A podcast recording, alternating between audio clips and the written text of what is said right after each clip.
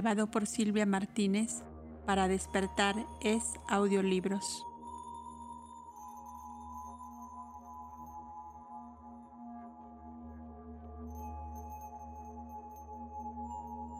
Sección 17. Resumen de la situación. Hemos presentado al lector los dos aspectos de la cuestión y a él le toca resolver si su resumen resulta o no a nuestro favor. Si en la naturaleza existiera lo que llaman un vacío, debe éste encontrarse, según la ley física, en las mentes de los desamparados admiradores de las lumbreras de la ciencia que se pasan el tiempo destruyendo mutuamente sus enseñanzas.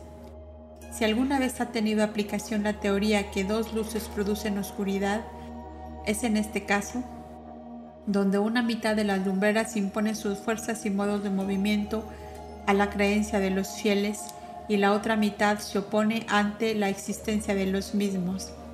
Éter, materia, energía, Trinidad sagrada hipostática, los tres principios del Dios verdaderamente desconocido de la ciencia, llamado por ellos la naturaleza física.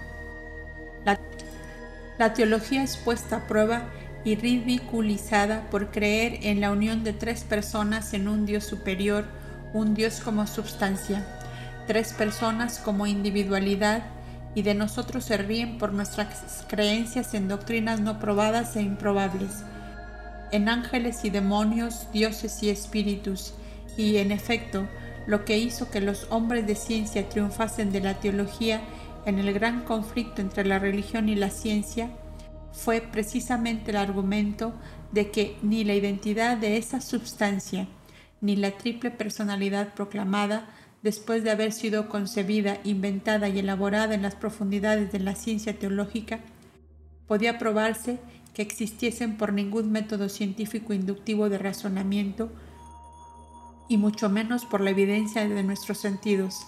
La religión tiene que perecer, se dice, porque enseña misterios. El misterio es la negación del sentido común y la ciencia lo rechaza. Según Mr. Tyndall, la metafísica es una ficción lo mismo que la poesía.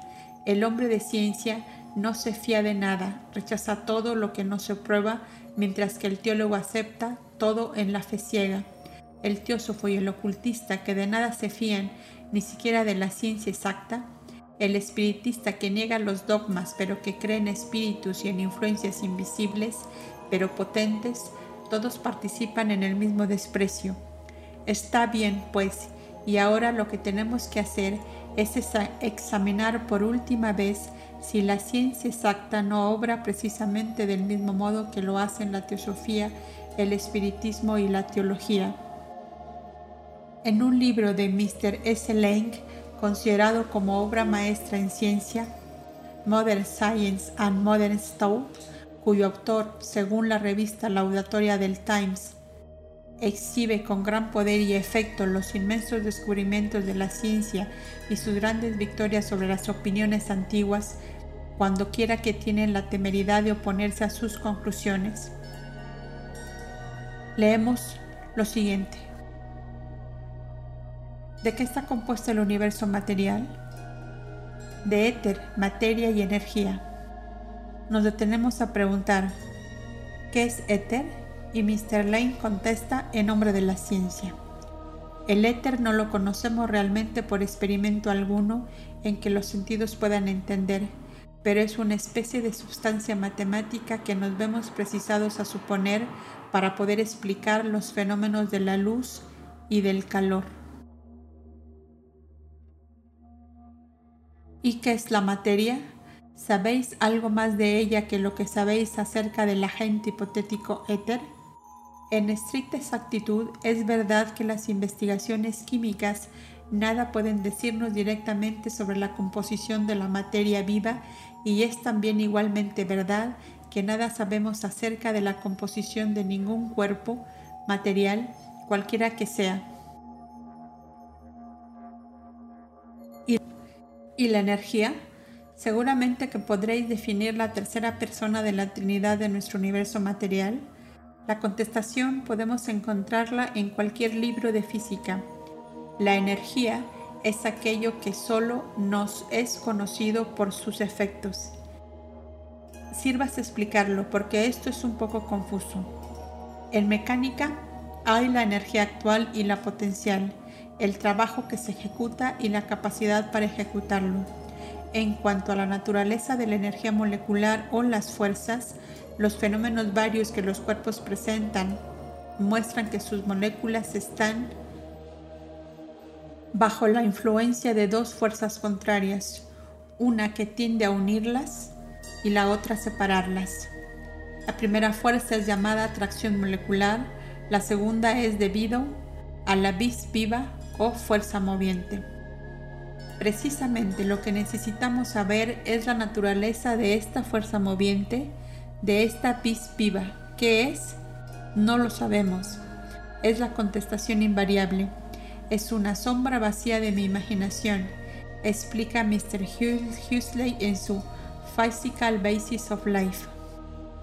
De modo que todo el edificio de la ciencia moderna está construido sobre una especie de abstracción matemática, sobre una sustancia proteica que elude los sentidos, Dubos-Reynolds, entre paréntesis, y sobre efectos el fuego fatuo, opaco e ilusorio de un algo completamente desconocido para la ciencia y fuera de su alcance. Átomos que se mueven por sí mismos, soles, planetas y estrellas con movimiento propio. Pero, ¿quiénes, pues, o qué son todos ellos si están dotados de movimiento suyo propio? ¿Por qué, pues vosotros los físicos, os sabéis de reír y burlaros de nuestro arqueo de movimiento propio? el misterio rechazado y despreciado por la ciencia, y como dijo con mucha verdad el padre Félix, ella no puede escapar de él. El misterio es la fatalidad de la ciencia. El lenguaje del predicador francés es el nuestro y lo hemos citado en Isis velo. ¿Quién de vosotros, pregunta, hombres de ciencia, ha podido penetrar el secreto de la formación de un cuerpo, la generación de un solo átomo? ¿Qué es lo que hay, no diré en el centro de un sol, sino en el centro de un átomo? ¿Quién ha sondeado las profundidades del abismo de un grano de arena? El grano de arena, señores, ha sido estudiado durante miles de años por la ciencia. Le ha dado vueltas y vueltas, lo divide y subdivide, lo atormenta con sus experimentos, lo cansa con sus preguntas para arrancarle la última palabra acerca de su constitución secreta. Le pregunta con curiosidad insaciable, ¿Debo dividirte hasta el infinito? Luego, suspendida sobre este abismo, la ciencia vacila, tropieza, se siente deslumbrada, se aturde y en la desesperación exclama, no sé.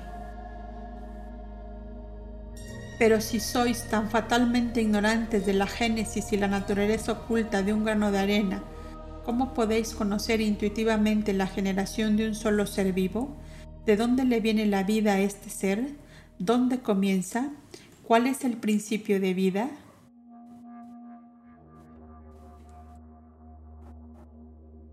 ¿Niegan los hombres de ciencia estos cargos? De ningún modo, pues he aquí una confesión de Tyndall que muestra cuán impotente es la ciencia hasta en el mundo de la materia. La primera combinación de los átomos, de la cual depende toda acción subsiguiente, elude un poder más penetrante que el del microscopio por puro exceso de complejidad y mucho antes de que la observación pueda tener voto en la materia, la inteligencia más superior, la imaginación más refinada y disciplinada, se retira confundida ante la contemplación del problema. Un asombro que ningún microscopio puede hacer cesar nos deja mudos dudando no solamente del poder de nuestros instrumentos, sino hasta de si nosotros mismos poseemos los elementos intelectuales que nos permitan abordar las últimas energías constructoras de la naturaleza. Cuán poco en efecto se conoce el universo material se ha visto desde algunos años por confesión propia de estos mismos hombres de ciencia y actualmente hay algunos materialistas que concluirían hasta con el éter, o sea, como fuere que la ciencia denomina la substancia infinita, cuyo menos llaman los budistas Shababat así como con los átomos demasiado peligrosos tanto a causa de sus antiguas asociaciones filosóficas como de las actuales cristianas y teológicas. Desde los primeros filósofos cuyos anales pasaron a la posteridad hasta nuestra edad presente, la cual, si bien niega a los seres invisibles del espacio, no puede ser nunca tan loca que niegue un plenum cualquiera. La plenitud del universo ha sido una creencia aceptada, y lo que se decía contener puede saberse por Hermes Trismegisto, según la hábil interpretación de la doctora Anna Kingsford, quien dice, Respecto del vacío, mi opinión es que no existe, que nunca ha existido y que nunca existirá, pues todas las diferentes partes del universo están llenas, así como la Tierra está también completa y llena de cuerpos que difieren en cualidad y forma, y que tienen sus especies y sus tamaños, uno mayor, otro más pequeño, otro sólido, otro tenue. Los más grandes son percibidos con facilidad, los pequeños son difíciles de percibir o completamente invisibles. Solo sabemos que existen por la sensación, por lo cual muchas personas niegan que tales entidades sean cuerpos y los consideran como simples espacios. Pero es imposible que haya tales espacios, pues si verdaderamente hubiese algo fuera del universo, tendría entonces que ser un espacio ocupado por seres inteligentes, análogos a su divinidad, la del universo. Hablo de los genios, pues sostengo que moran con nosotros, y de los héroes que moran sobre nosotros entre la tierra y los aires superiores, en donde no existen ni nubes ni ninguna tempestad. The Bargain of the World de Hermes Trismegisto, traducido al inglés por la doctora Anna Kingsford y Edward Maitland, página 83 y 84. Nota. He aquí la obra de los ciclos y su vuelta periódica. Los que negaban que tales entidades, fuerzas, fuesen cuerpos y los llamaban espacios, eran los prototipos de nuestro público moderno, atacado de ciencia y de sus maestros oficiales que hablan de las fuerzas de la naturaleza como energía imponderable de la materia y como modos de movimiento, y sin embargo tienen a la electricidad por tan atómica como la materia misma. La inestabilidad y la contradicción reinan tanto en la ciencia oficial como en la heterodoxa. Fin de la nota. Y nosotros también lo sostenemos, solo que, como se ha observado ya, ningún iniciado oriental hablaría de esferas sobre nosotros entre la tierra y los aires, ni aun de las más altas, pues no hay semejante división o medida en el lenguaje ocultista ninguna arriba ni abajo, sino, sino un eterno dentro, dentro de otros dos dentros, o los planos de subjetividad surgiendo gradualmente en el de la objetividad terrestre, siendo este el último para el hombre su propio plano. Esta necesaria explicación puede terminarse aquí expresando con las palabras de Hermes la creencia sobre este punto particular de todos los místicos del mundo.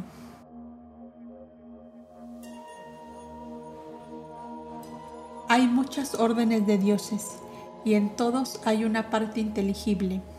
No debe suponerse que no están al alcance de nuestros sentidos, por el contrario, los percibimos aún mejor que a los que se llaman visibles. Hay pues dioses superiores a todas las apariencias. Después de estos vienen los dioses cuyo principio es espiritual.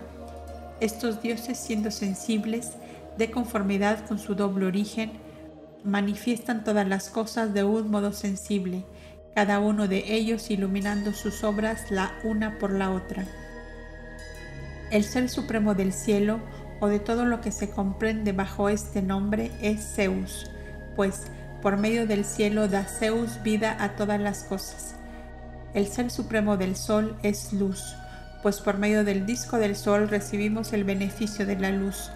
Los 36 horóscopos de las estrellas fijas tienen por ser supremo o príncipe aquel cuyo nombre es Pantomorfos, o que tiene todas las formas, porque da formas divinas a tipos diversos.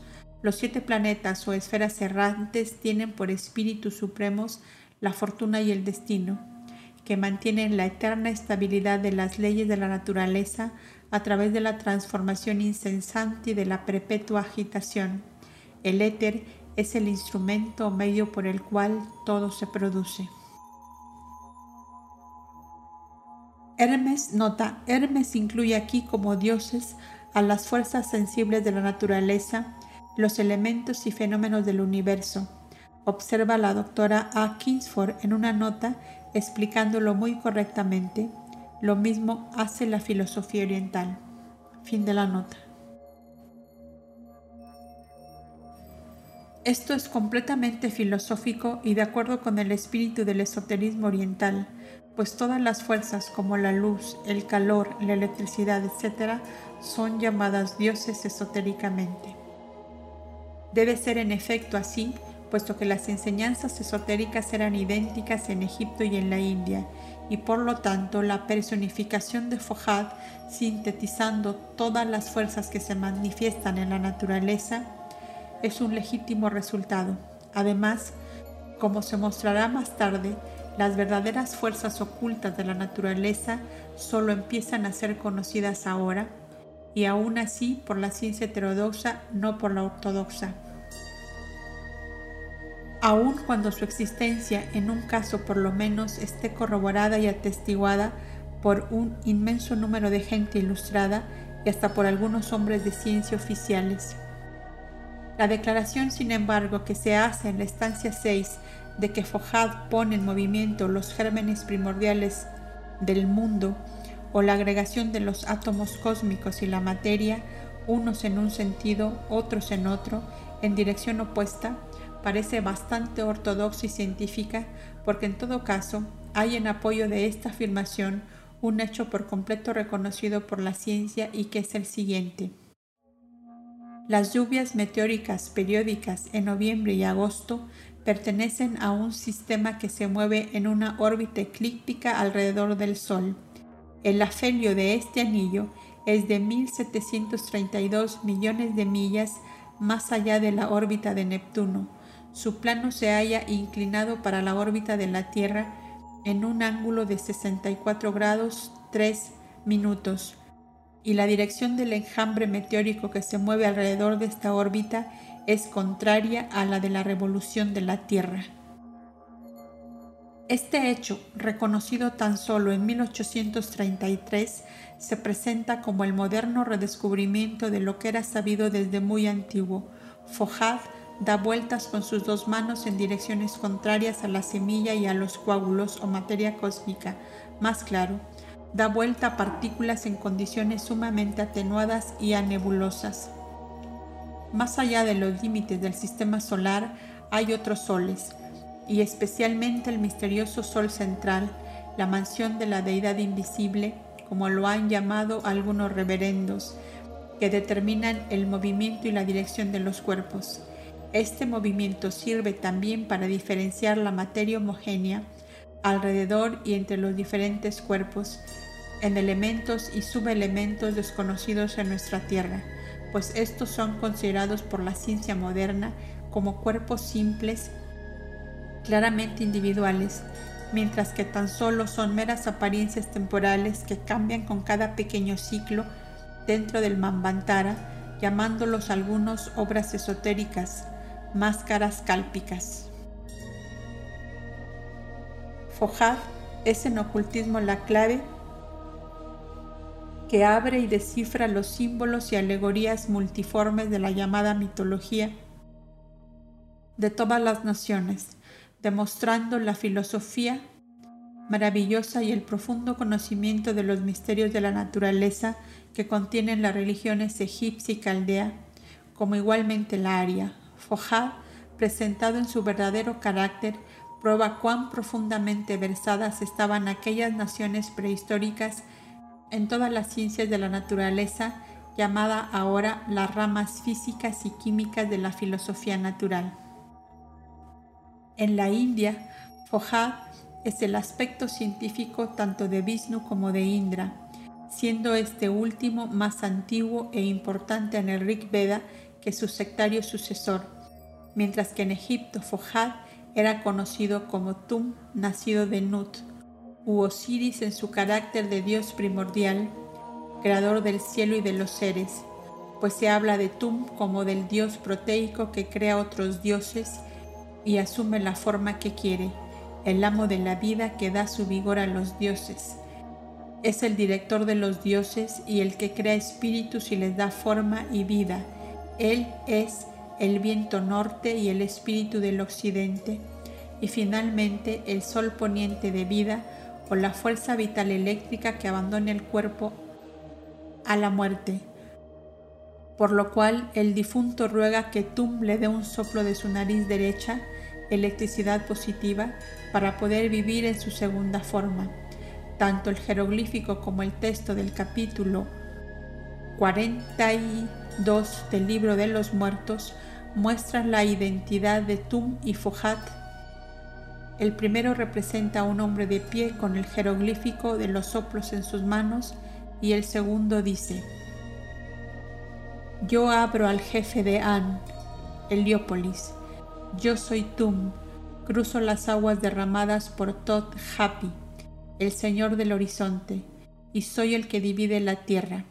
Fojad divide el espacio y con sus hijos a la tierra en siete zonas. Yo cruzo los cielos. Yo soy los dos leones. Soy Ra, soy Aam, me como a mi heredero me deslizo sobre el suelo del campo de Hanru que me ha dado el amo de la eternidad sin límites. Soy un germen de la eternidad. Yo soy Tum, a quien la eternidad ha sido concedida. Notas. Oh Tum, Tum, salido de la grande hembra que es el seno de las aguas, el gran océano o espacio luminoso por medio de los dos leones, la fuerza doble o poder de los dos ojos solares o las fuerzas electropositiva y electronegativa. Véase el libro de los muertos capítulo 3. Siguiente nota. Imagen que expresa la sucesión de las funciones divinas, la transmutación de una forma en otra o la correlación de las fuerzas. Ha-Ham es la fuerza electropositiva que devora todas las demás, como Saturno devoró a su progenie. Siguiente nota. Ha-Han-Ru, en el dominio de Osiris, es un campo dividido en 14 secciones, rodeadas de un cerco de hierro, dentro del cual crece el grano de la vida de siete codos de alto, el cama loca de los egipcios. Solamente aquellos muertos que saben los nombres de los siete porteros de los siete vestíbulos son admitidos en el Amenti para siempre, esto es, los que han pasado por las siete razas de cada ronda, de otro modo reposarán en los campos inferiores. También representa a los siete debachanes o locas sucesivos.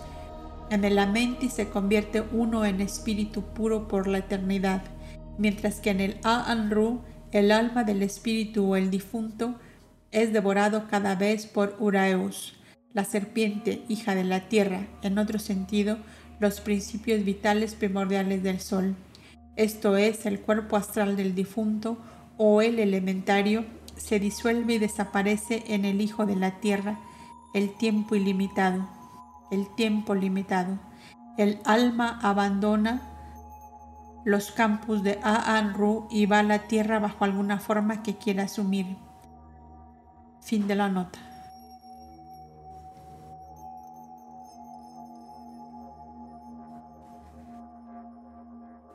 Las palabras mismas usadas por Fojad en el libro 11 y los mismos títulos que se le dan en los papiros egipcios se encuentra esparcida en sentencias aisladas toda la cosmogonía de la doctrina secreta, hasta en el libro de los muertos.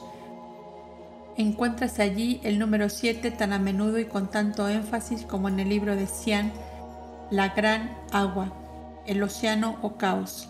Se dice que tiene siete codos de profundidad Codos, por supuesto, significa aquí divisiones, zonas y principios.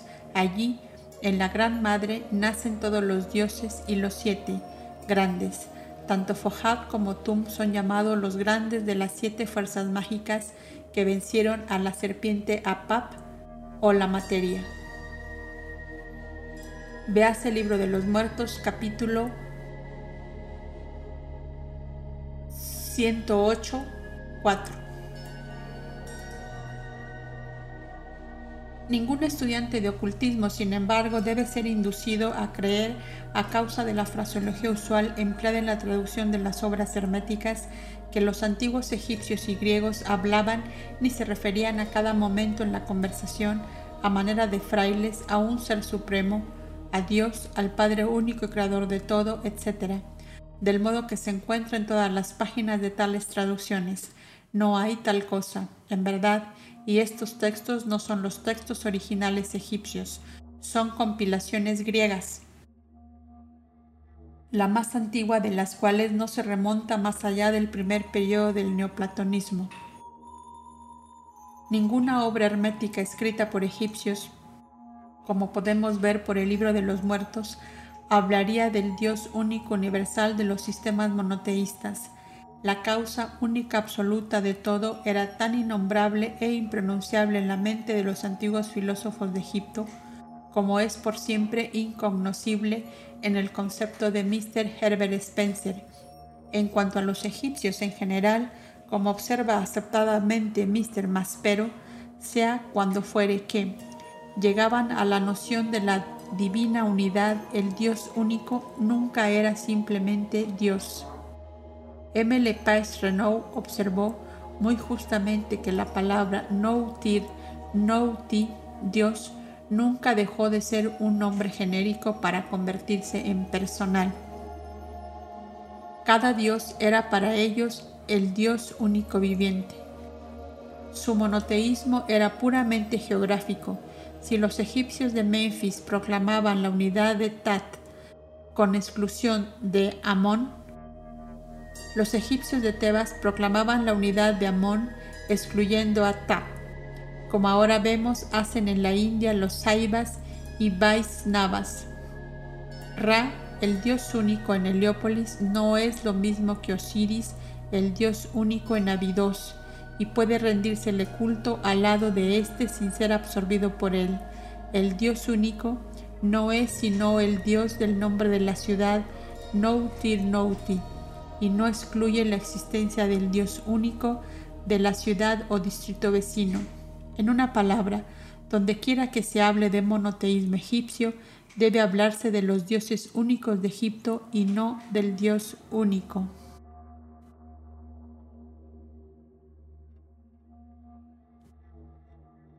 Por ese rasgo preeminentemente egipcio es como debe comprobarse la autenticidad de los llamados libros herméticos y él se halla por completo ausente en los fragmentos griegos conocidos por tal nombre. Esto prueba que en la edición de esas obras no tomó pequeña parte una mano neoplatónica griega o quizás cristiana. Por supuesto, la filosofía fundamental se encuentra en ellas y en muchos sitios intacta, pero el estilo ha sido alterado y arreglado en un sentido monoteísta, tanto si no más como el Génesis de los hebreos en sus tradiciones griegas y latinas. Puede que sean obras herméticas, pero no obras escritas por ninguno de los dos Hermes, o más bien por Tot Hermes, la inteligencia directora del universo, o por Tot, su encarnación terrestre llamada Trismegisto de la piedra roseta. Pero todos son dudas, negaciones, apostasías e indiferencia brutal en nuestra edad de cien ismos y ninguna religión. Todos los ídolos son rotos menos el becerro de oro. Desgraciadamente, ninguna nación y naciones pueden escapar a su destino kármico, así como tampoco las unidades ni los individuos. La historia misma es tratada por los llamados historiadores con tan poco escrúpulo como la tradición legendaria. Por esta causa, Agustín Thierry ha hecho amén de honorable, se ha de creerse a sus biógrafos. Deploraba él el principio erróneo que hacía que se extraviasen todos los llamados historiadores y que cada cual presumiese corregir la tradición. Esa, Vox Populi, que de diez veces nueve es Vox Dei. Y finalmente admitía que solo en la leyenda reposa la verdadera historia, pues añade, la leyenda es tradición viviente y de cuatro veces tres encierra más verdad que lo que llamamos historia. Mientras los materialistas niegan todo en el universo excepto la materia, los arqueólogos tratan de empequeñecer a la antigüedad y de destruir todas las afirmaciones de la antigua sabiduría, corrompiendo la cronología. Nuestros presentes escritores orientalistas e historiadores son para la historia antigua lo que las hormigas blancas para los edificios en la India. Los arqueólogos modernos las autoridades del futuro en lo referente a la historia universal, más peligrosos aún que aquellos termitas, preparan a la historia de las naciones pasadas el mismo destino que sufren ciertos edificios en los países tropicales. Según dice Michelet, la historia se derrumbará y se pulverizará en el seno del siglo XX, devorada hasta sus cimientos por sus analistas. Muy pronto, en verdad, bajo sus esfuerzos combinados, participará del destino de esas ciudades arruinadas de ambas Américas, que yacen profundamente enterradas bajo bosques vírgenes intransitables. Los hechos históricos permanecerán ocultos a la vista por las selvas inextricables de las hipótesis, negaciones y escepticismos modernos, pero, afortunadamente, la historia real se repite, puesto que procede como todo por ciclos y los sucesos deliberados ahogados en el mar del escepticismo moderno ascenderán y aparecerán de nuevo en la superficie. En los volúmenes 3 y 4, el hecho mismo de que una obra con pretensiones de filosófica, que a la vez es una exposición de los problemas más abstrusos, tenga que principiar trazando la evolución de la humanidad desde los que son considerados como seres sobrenaturales, espíritus, producirá las críticas más violentas. Los creyentes y defensores de la doctrina secreta tendrán, sin embargo, que soportar la acusación de locos y aún peor, tan filosóficamente como lo ha hecho ya la escritora por largos años. En cualquier caso en que un teósofo sea tachado de loco, debe contestar citando las letras persanées de Montesquieu. Los hombres, al franquear tan libremente sus manicomios a los supuestos locos, solo tratan de darse mutuamente la seguridad de que ellos mismos no lo están.